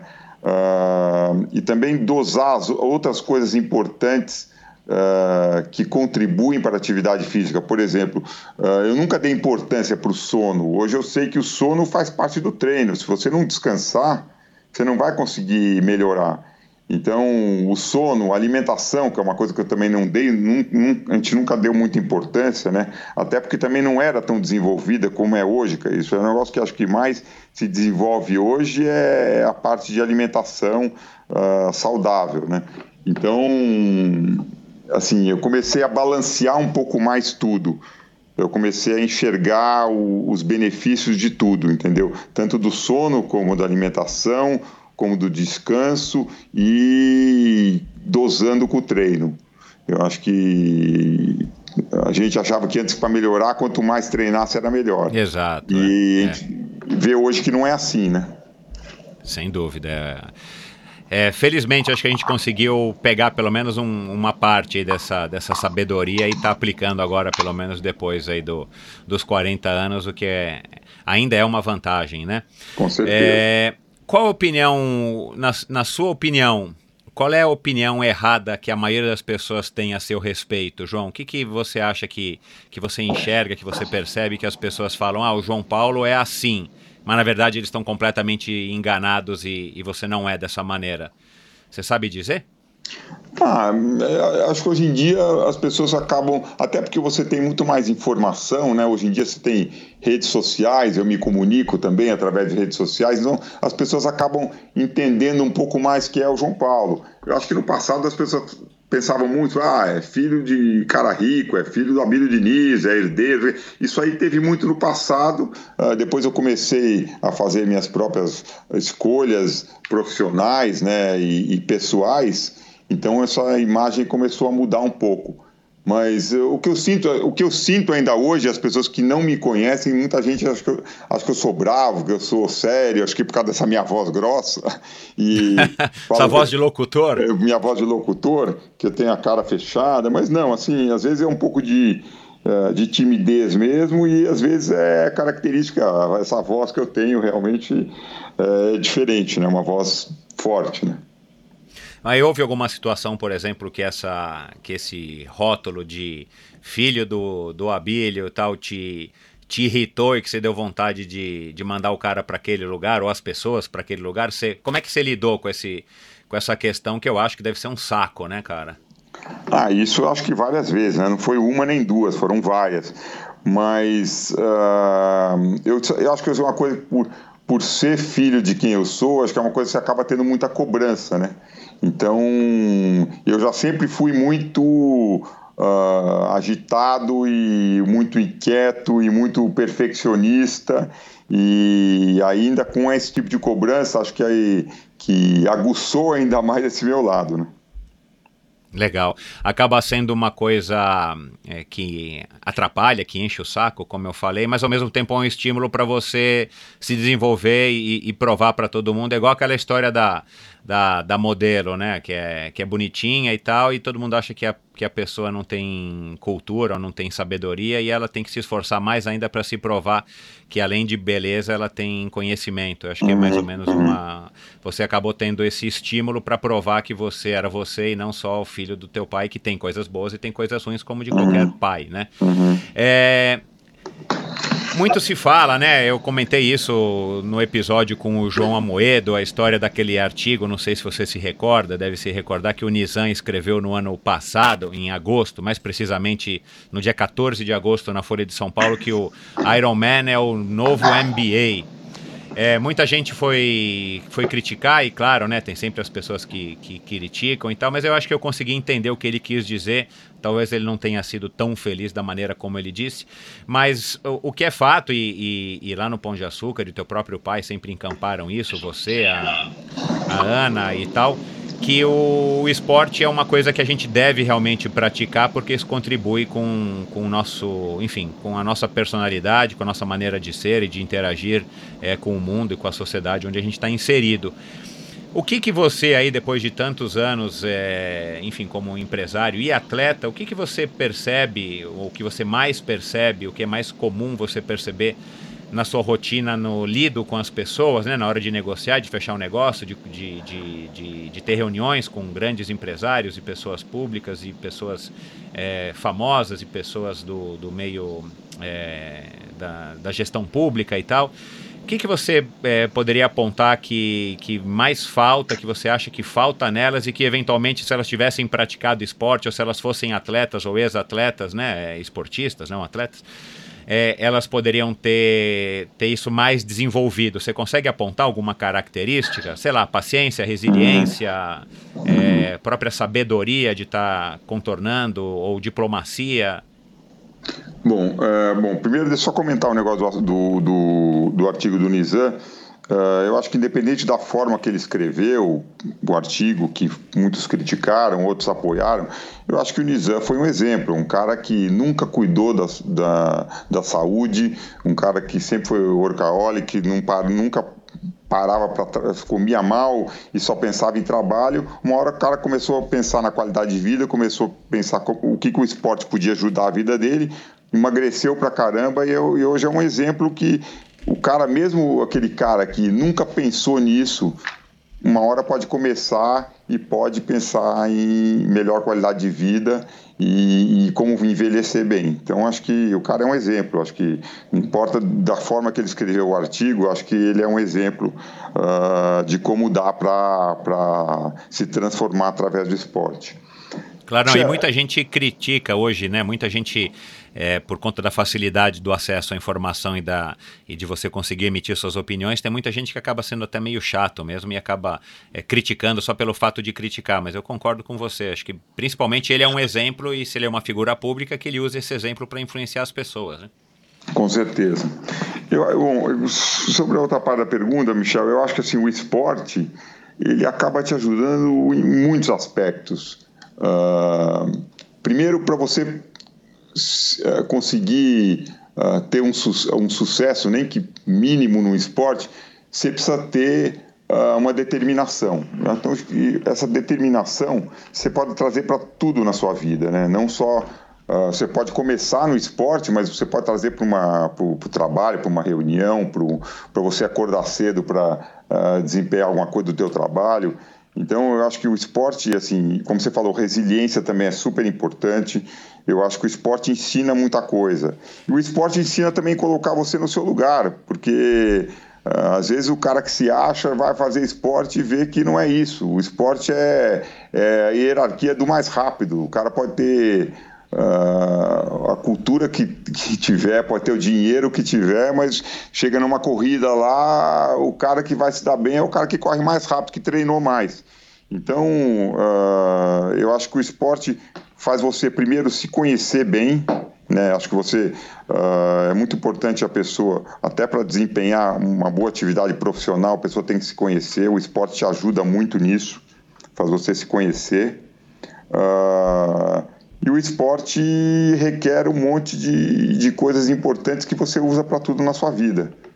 Como tudo isso que é. a gente é. falou, que é, que é a resiliência, é, é determinação, é a garra, é, é a disciplina. Mas você consegue, enfim, dizer que, na tua opinião, você acha que se as pessoas é, que não fazem esporte, se elas fizessem né, esporte de uma maneira saudável e tal, ninguém está falando aqui de fazer Ironman, não precisamos falar disso, eu acho que também foi um sentido pejorativo a, a, o artigo que o Nizam escreveu. Mas você acha que isso, de uma maneira geral, contribuiria para essas pessoas ou para mais pessoas terem mais, enfim, uma qualidade a mais para estar tá é, levando as suas vidas, não importa se no lado empresarial, pessoal, familiar e tal? Bom, eu acho que as pessoas bem-sucedidas, Michel, não só profissionalmente, mas às vezes na vida, uh, elas, você pode procurar, elas sempre têm uh, alguma coisa a mais que elas fazem com.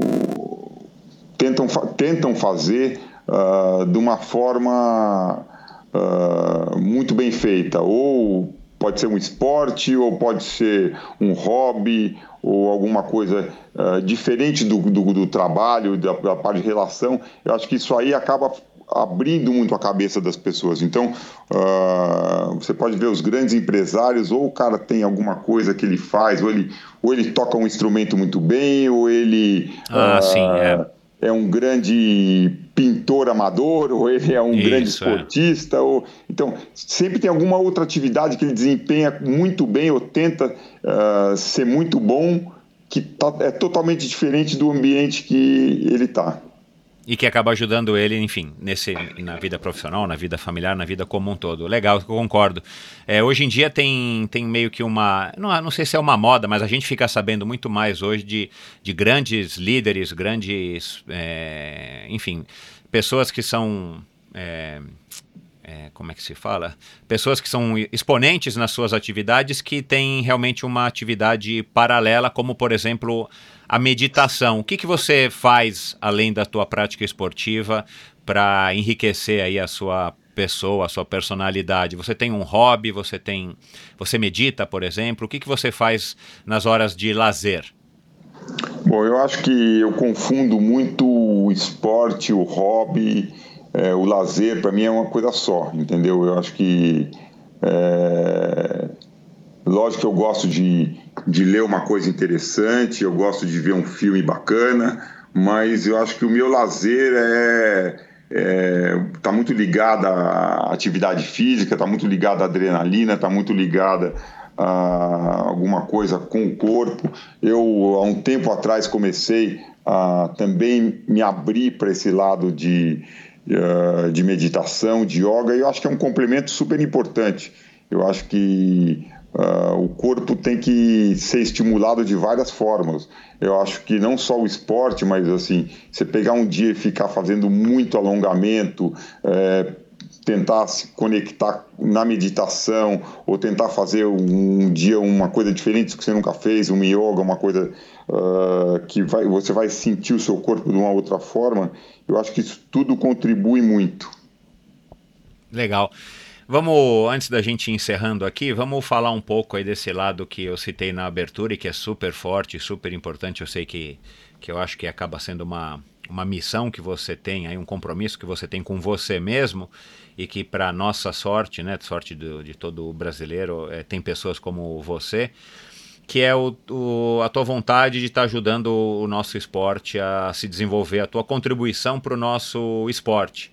Né? Você estava dizendo aí lá no começo da nossa conversa que começou aí praticamente pelo, pelo triatlon, né, dentro aí do, do Pão de Açúcar, é, e, e, e, claro que através do próprio Pão de Açúcar teve todo esse incentivo a, aos atletas, depois veio maratonistas, a equipe BMF, é, depois surgiu o NAR, que continua aí até hoje, os circuitos de, de corrida, circuitos de, de triatlon, o próprio Ironman, e depois você mesmo se envolveu com o Live Right e, e hoje através do Instituto Península vocês têm também várias ações sociais.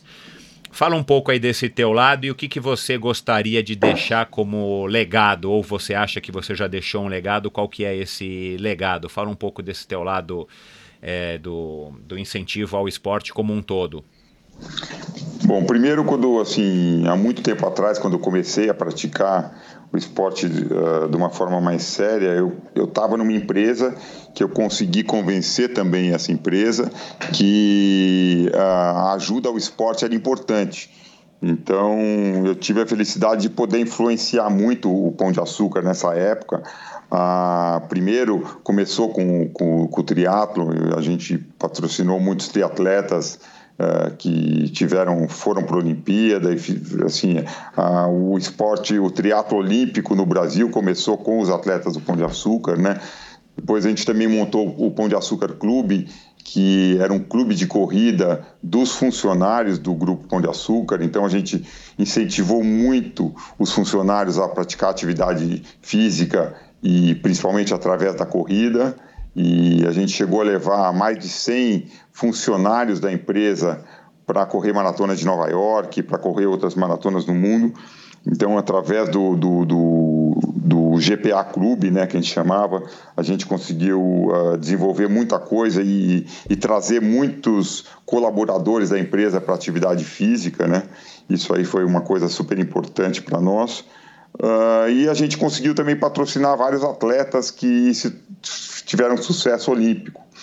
Uh, para citar alguns casos, o, o Vanderlei Cordeiro, né, que foi o terceiro uh, na maratona de, da Grécia, uh, era atleta nosso, a Mona Imagem, que foi a primeira atleta a ganhar uma medalha de ouro numa Olimpíada, no atletismo. o Maílson, que foi um dos maiores corredores brancos do mundo, né? Que ganhou duas vezes a maratona de Nova York, também era atleta nosso. Então a gente conseguiu aí com por eu estar dentro do esporte, por eu estar muito envolvido, a gente conseguiu fazer patrocínios certeiros aí, então muitos dos atletas que a gente patrocinou tiveram um grande desempenho. Uh, quando o Brasil decidiu que ia ser uma sede de Olimpíada, uh, eu numa conversa com meu pai, meu pai falou, pô João, você acertou tanto em tudo que a gente fez até hoje com os atletas e a gente conseguiu ter tanto êxito com esses atletas, mas foram coisas pontuais. Eu queria agora tentar fazer mais pelo esporte no Brasil. O que a gente pode para fazer mais? E aí, depois de muito, muito muita conversa e, e, a gente pensar muito como a gente poderia fazer isso, a gente criou o NAR, né? Que o NAR hoje ajuda. Uh, já passaram pelo NAR mais de 1.500 atletas uh, profissionais né, de nível olímpico de todas as modalidades. Então a gente conseguiu abranger muito mais atletas, muito mais modalidades uh, através do, do treinamento que a gente dá no NAR. Então essa, acho que sim, essa contribuição que eu tenho dado uh, no esporte para mim sempre trouxe muito prazer e é uma coisa que eu sempre gostei de me envolver muito. Uh, outro, por outro lado também eu sempre uh, vi a deficiência da política esportiva no Brasil. Eu sempre acompanhei isso e vi como, como é mal feita, como foi mal distribuída uh, toda a parte política esportiva no Brasil e como, como tinha espaço para melhorar o sistema, né?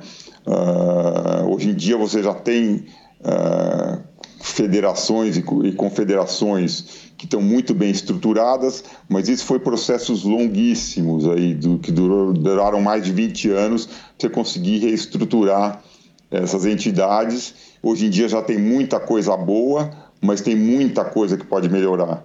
E o que acho que o mais, que mais falta para o Brasil, que acho que eu estou empenhado aí, eu já estou alguns anos no Conselho do Atletas pelo Brasil, e a gente tem algumas brigas. Uma das brigas importantes que a gente tem lá hoje é tentar montar um sistema nacional de esporte, porque o país hoje atira para tudo quanto é lado, assim, até nos dias de hoje não atira para lado nenhum, porque não tem mais dinheiro para o esporte, né?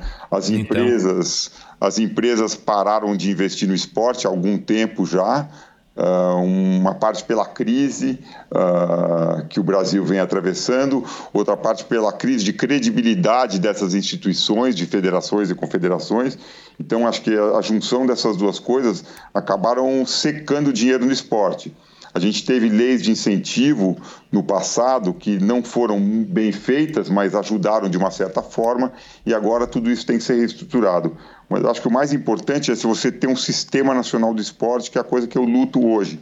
Porque o Brasil não tem um sistema nacional de esporte como por exemplo você tem na educação. Na educação, o MEC define o que, que o município vai fazer, o que, que o governo estadual vai fazer e que o governo vai, federal vai fazer com relação à educação. No esporte você não tem isso. Você tem, às vezes, coisas feitas em duplicidade e, às vezes, coisas que ninguém está pensando, que ninguém sabe como é que vai fazer. Então, acho que essa estrutura de se montar um sistema nacional de esporte, hoje acho que é o, é o, é o, é o ponto de partida para começar a fazer uma coisa bem feita. Na sua opinião, quão perto a gente está de ter pelo menos um esboço, vai, ou um, uma primeira versão desse Sistema Nacional de Esporte? Michel, eu acho que não, assim, uh, eu posso contar que eu já tive com quatro, cinco ministros de esporte e nunca aconteceu nada. É, hoje em dia nós não temos um ministro de esporte, vamos ter um secretário. Talvez que com o secretário aconteça mais rápido que com o ministro. Não sei, acho que o esporte ele sempre fica um pouco para o segundo plano, né? As pessoas não dão importância devida uh, por esporte. Eu acho que o esporte ele tem que ser uh, um pouco mais valorizado e para as pessoas saberem que o esporte não está aí só pelo esporte, né? Ele acaba gerando muita coisa, né? Uh, eu acho que tem, que tem um caminho, sim. Eu acho, eu tô, continuo empenhado nisso. E eu acho que você resolvendo os problemas estruturais uh, que o país atravessa hoje, você resolvendo esses problemas econômicos e, e o país não quebrando, né? Se a gente conseguir resolver esse problema econômico do país, eu acho que vai aparecer um olhar melhor para o esporte e a gente vai conseguir mexer nisso. Você se considera um cara otimista ou realista? Ou pessimista? Ah, não, acho que eu me considero otimista, Michel. Eu me considero um cara otimista. Eu acho que o Brasil está ah, uh, melhorando. Eu acho que a gente passou anos aí numa, num, num caminho errado, mas eu acho que agora tem tudo para melhorar. Eu acho que não estamos no ideal ainda, uh, mas eu acho que nós estamos começando, começando num caminho novo. Tomara, vamos. Tamo, acho que está todo mundo torcendo, pelo menos todo mundo que nos ouve aqui, acho que está torcendo, porque todo mundo aqui gosta de esporte. É, você também é da opinião de que a gente não teve legado olímpico? Ah, ah, sim, Michel, total, né? A gente não conseguiu fazer nada, né? A gente teve muito. Uh, a Olimpíada acabou custando muito para o Brasil, né? E a gente não conseguiu trazer praticamente nada. Uh, eu acho que uh, foi muito, muito mal estruturado desde o começo.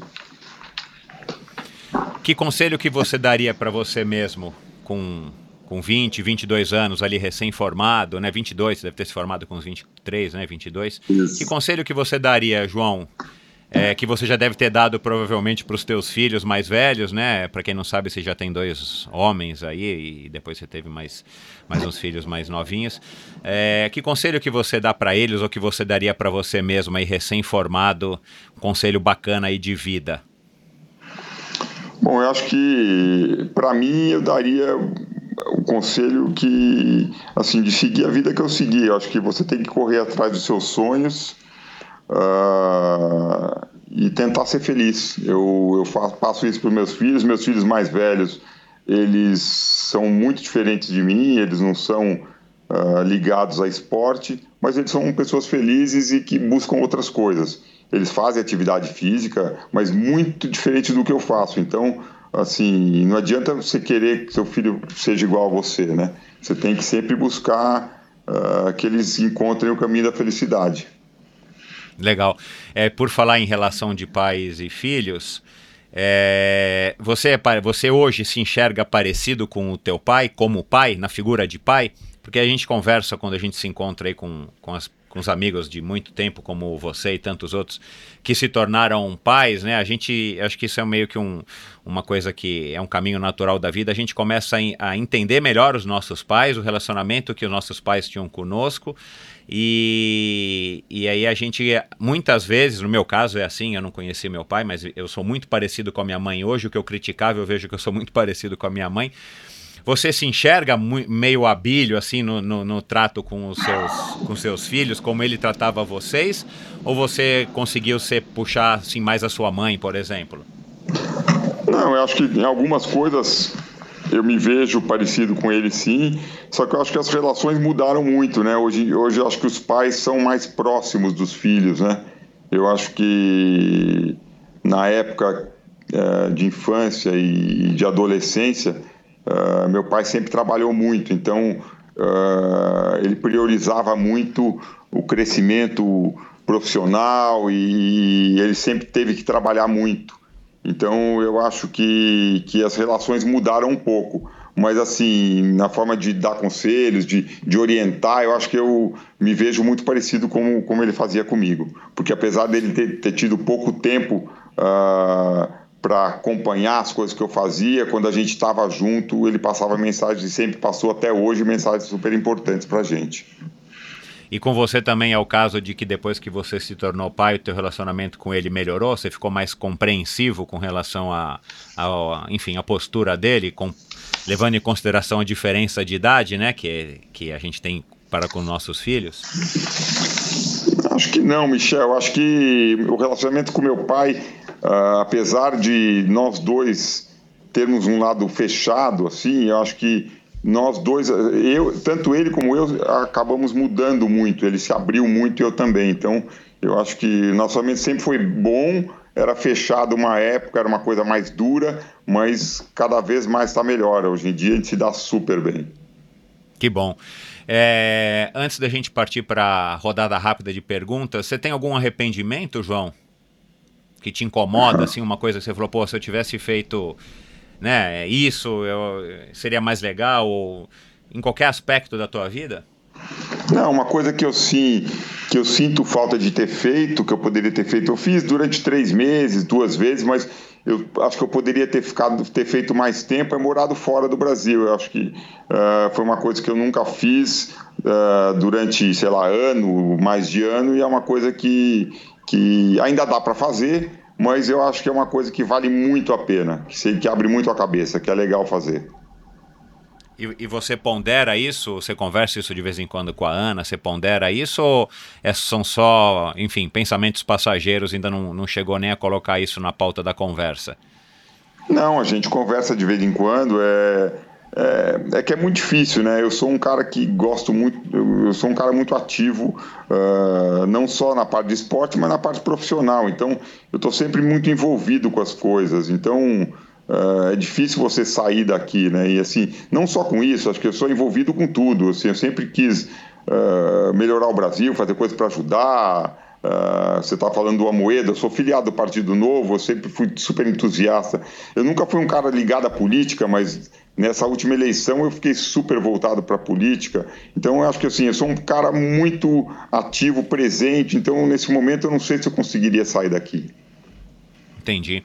E de todos os lugares que você conhece no mundo, eu sei que não são poucos, é, que lugar que você escolheria? Vai, um lugar dos sonhos. Não vamos analisar aqui se ia ter escola para as crianças ah. ou se ia ter. Qual lugar que você escolheria, assim, um lugar de desejo para morar? Para morar?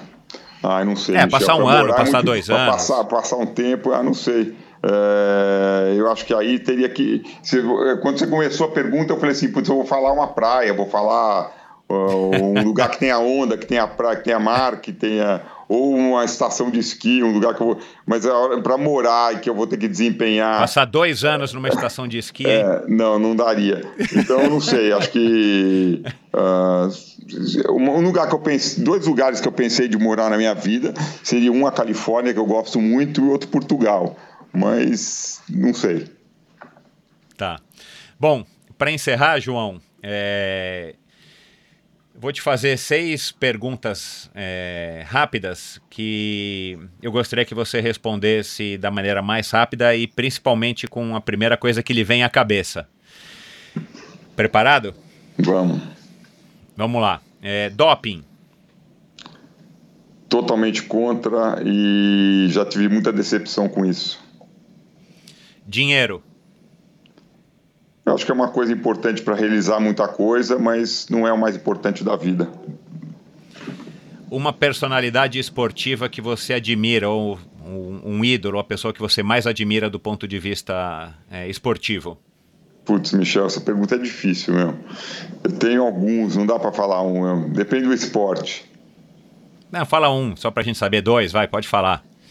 Ah, Kelly Slater, Michael Jordan, Tiger Woods.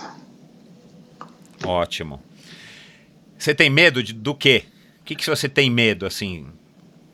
Você, você tem pesadelo com? Ah, acho que não, eu, o grande medo que eu tenho é de não poder fazer o que eu estou fazendo hoje, de, de não ter saúde. Herdeiro?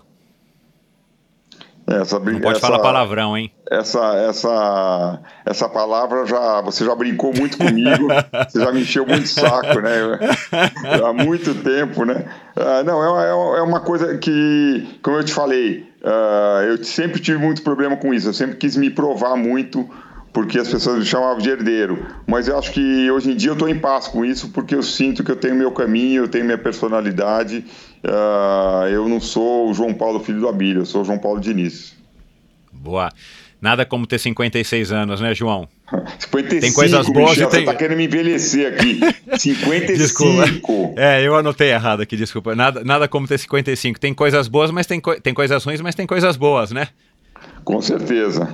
Eu, o que eu falo, o que termi... eu falo ah. Desculpa, o que eu falo melhor de você estar tá ficando velho é que você começa a ganhar a categoria no triatlon. Isso é uma ótima vantagem. Por isso que o triatlo é um esporte do futuro, cara. É. o cara pode já não estar tá conseguindo mais nada, mas no triatlo o cara pode ser ainda campeão mundial lá da é. AWA, né?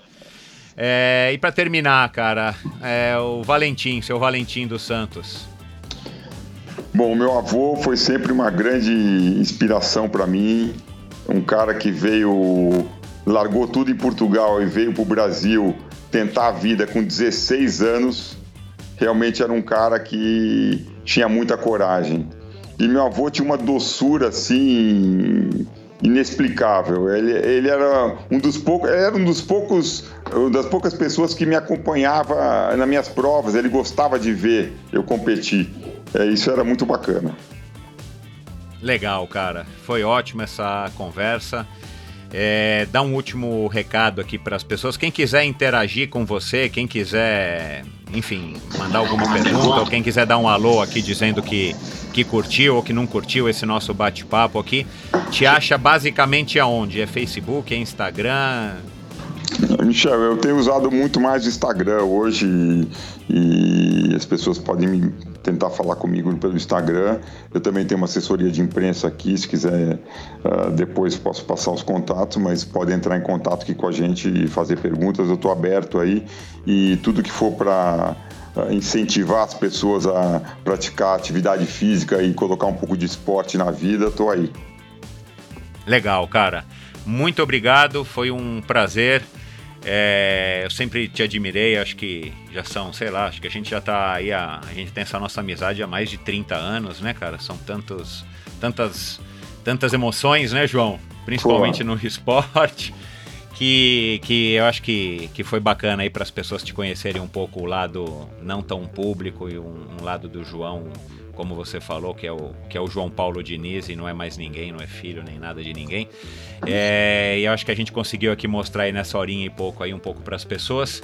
Muito obrigado, um bom restinho aí de semana para você e a gente se encontra por aí pedalando ou correndo ou nadando, João. Valeu, Michel. Adorei a entrevista, foi muito bacana. Muito bom ter falado com você aqui. Abraço, valeu. Abraço. E aí, legal, pessoal. Espero que vocês tenham gostado.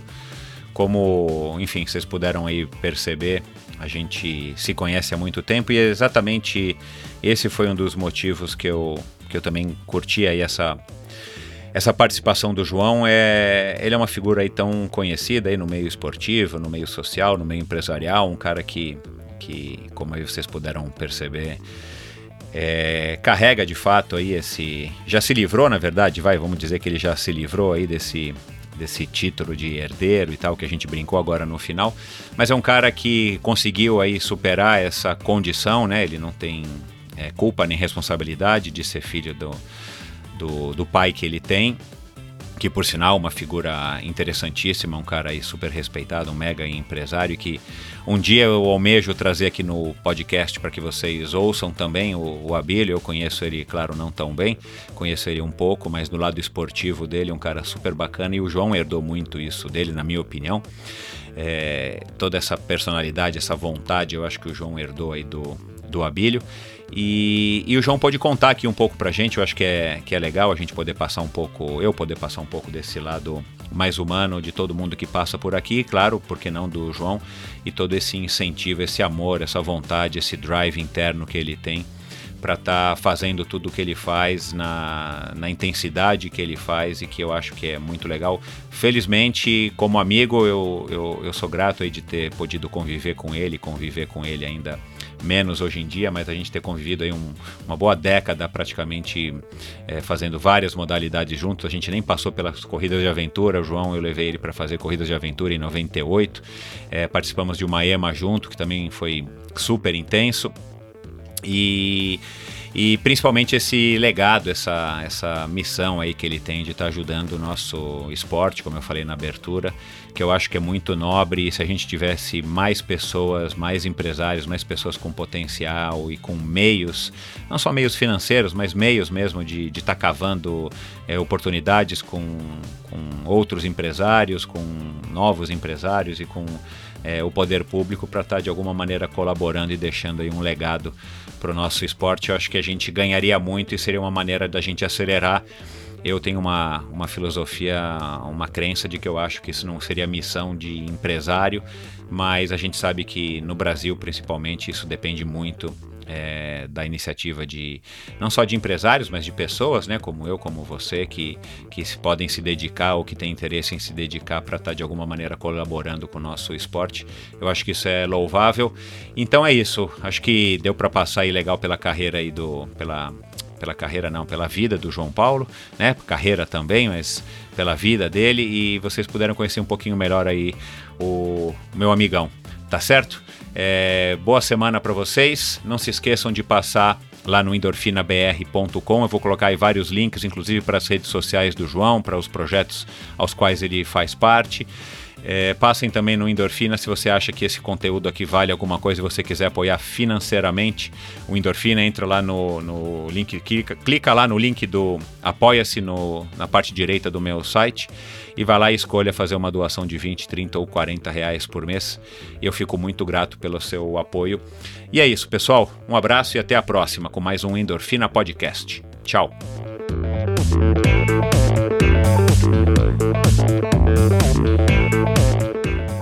Este episódio foi um oferecimento de Bovem Energia. Você sabe como funciona o mercado de energia no Brasil?